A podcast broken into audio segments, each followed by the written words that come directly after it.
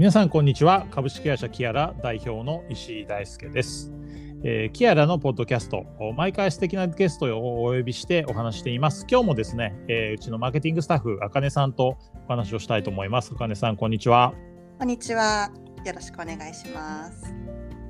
はい、えーといろいろ2人で打ち合わせしまして何か皆さんに楽しんでいただけるトピックということで今日は日本語と英語についてお話ししようというところですよね、はい、そうですね。日本語と英語。じゃあ、あかねさん、さっき話してた味覚の話とか、はいあの辺から話してみていただければなと思うんですけど。そうですね。はいあの先日あのたまたま面白いなと思ったあのネタを入手しましてというのが、えっと、日本語と英語を比べたときに、えっと、味覚とか、えっと、食事の、まあえー食事についてこう表現する語彙単語の数っていうのがすごく違うと。で英語の場合は、えー70単語ぐらい、まあ、80単語弱ぐらいで日本語の場合はそれこそ200単語以上あるみたいな話をあの聞いておうまあ確かに結構違うのかなっていうふうに感じたんですよ。あの食事何かものを食べてそれに対して感想を言う時のうん。あの語彙力うーん。だって確かに日本語の方がなんか豊かな感じがすごくする。例えばこの美味しいもちろん美味しいまずいだけではないかうん。らそれはどの国のね言葉でも一緒なんですけどとてもこななんていうんですか？わかります？どどうですか大輔さん？あのそうですね、僕の原体験から、多分そのうん原因を、あの察すると、えっ、と、うん。昔ね、そのポール・スミスっていうイギリスのファッションブランドに研修生で働いてた時に。まあ、あの中部のノッティンガムっていうちょっと人口50万人ぐらいの町だったんですけどやっぱりみんな食べ物への執着がないというかあの、うん。いい意味であのランチがリンゴ1個とかね あとはなんか晩ご飯に行こうって誘われたんだけどちょっとこうポテトチップスのことをクリスプスっていうんですよ。プクリスプスをつまみながらビールちょびちょびやってこれがディナーだったりとか。なんかこうそうですね。その後こう駐在したこうイタリアとかと比べるとその食べ物をエンジョイするっていう文化がうん。ちょっと薄めだなっていうのは思いましたね。うん。うん、あのこなんかこのことを考えるとすごく鶏卵みたいな感じで面白いなって思うのが、どっちが先だったんだろうって思うんですよ。などういうことかというと表現というものが先にあってそれに何というか共存するようにうん、食べ物みたいなこうた、まあ、今回で言うと例えば食べ物のテクスチャーだとか味付けだとか何ていうんですかねそうそういうものが増えていったのか。うんももともとその文化というその食事例えば食事というものがあった中に言葉がアジャストしてったのか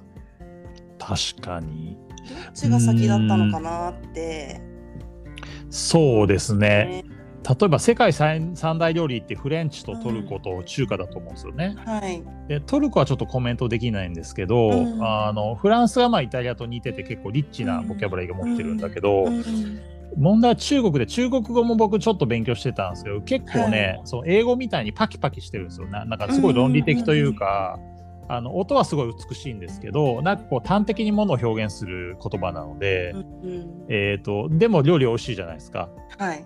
だから結構偶然の一致というかね、まあ、例えばですけど日本が明日から全部英語になったら料理日本料理とか美味しいままなのかなみたいな。例えばね 日本語が禁止になってね。確かにうん。うん、なんかそのオノマトペっていうんですかねそのカリカリとしたとか、うん。あのピリピリとした辛さとかなんかそのオノマトペの多さっていうのが別軸の話ですけど日本語ってすごい多いじゃないですか、うんうん。だからなんかいいろんなそのなんかその感受性とか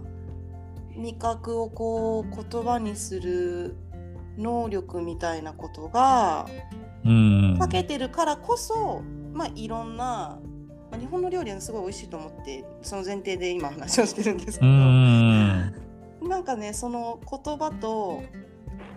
文化っていうことの一つにやっぱりこう食事とか味覚って分かりやすい例があるんだなっていうふうにちょっと思ったんですよね。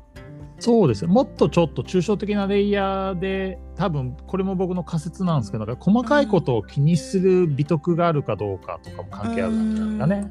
うん、あの結構英語圏は論理的にやるんでもうなんかいいよねみたいな、その細かいことはみたいなのはベースとしてあるんじゃないかなと思いますね。うん、うん、確かに。うん。そうですね。でも食べ物な。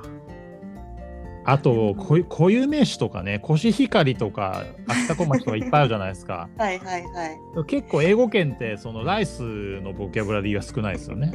うんうんうん。そうですね、うん、なんかもちろん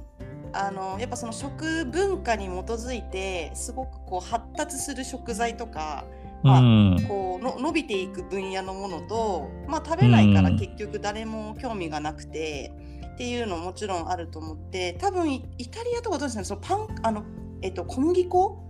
の種類とか、たくさんあったんじゃないかなってなんか勝手に想像するんですけど。まあそうですね。えっ、ー、と、うん、小麦は僕料理やらないんではっきり言えないですけど、パスタの種類って多分1000種類ぐらいあるんですね、そうですよね。そうそうそうそう。はい、パスタ、うん、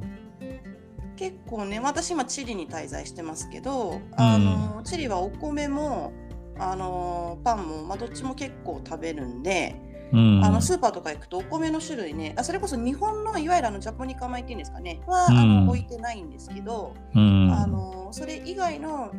ヨーロッパとかそのアメリカで食べられてるご飯っていうのはすっごい種類がたくさんいろいろあってそれこそ10種類20種類こう陳列されてるような感じだったりとか、あの粉？そのいわゆる、あの粉系っていうかね小麦粉みたいなものもいろんな粉がねやっぱりコーンの粉だったりなんとかなんとか粉なんとか粉みたいな感じで多分パーセンテージが違うのがいっぱい並んでますからねなんかそういうところは繊細なんですよこっちも。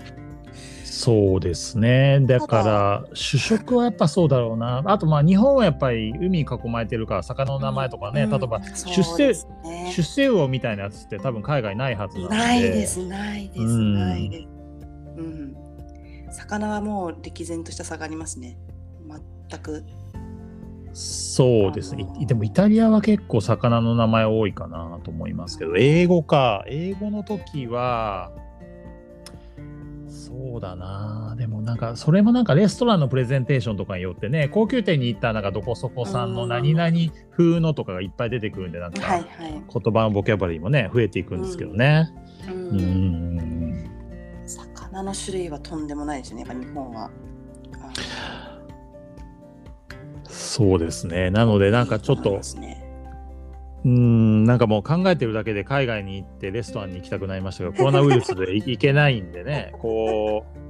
う本当に。本当にね本当にえー、分かりました。まあちょっと非常にこう面白い、あのー、皆さんの日常生活の関係あるような分析だと思うので、この料理の話はもうちょっと深掘りしてですね、また次のエピソードとかでお話ができればなと思うので、はい。あのーはい、今日はですね、10分ぐらいこの言葉とまあ、料理に対する表現食べ物に対する表現ということでお話したんですけど非常にこう面白かったんじゃないかなと思います。はい、はい、わかりました。じゃあ、あかねさんありがとうございました。また次のありがとうございました。失礼します。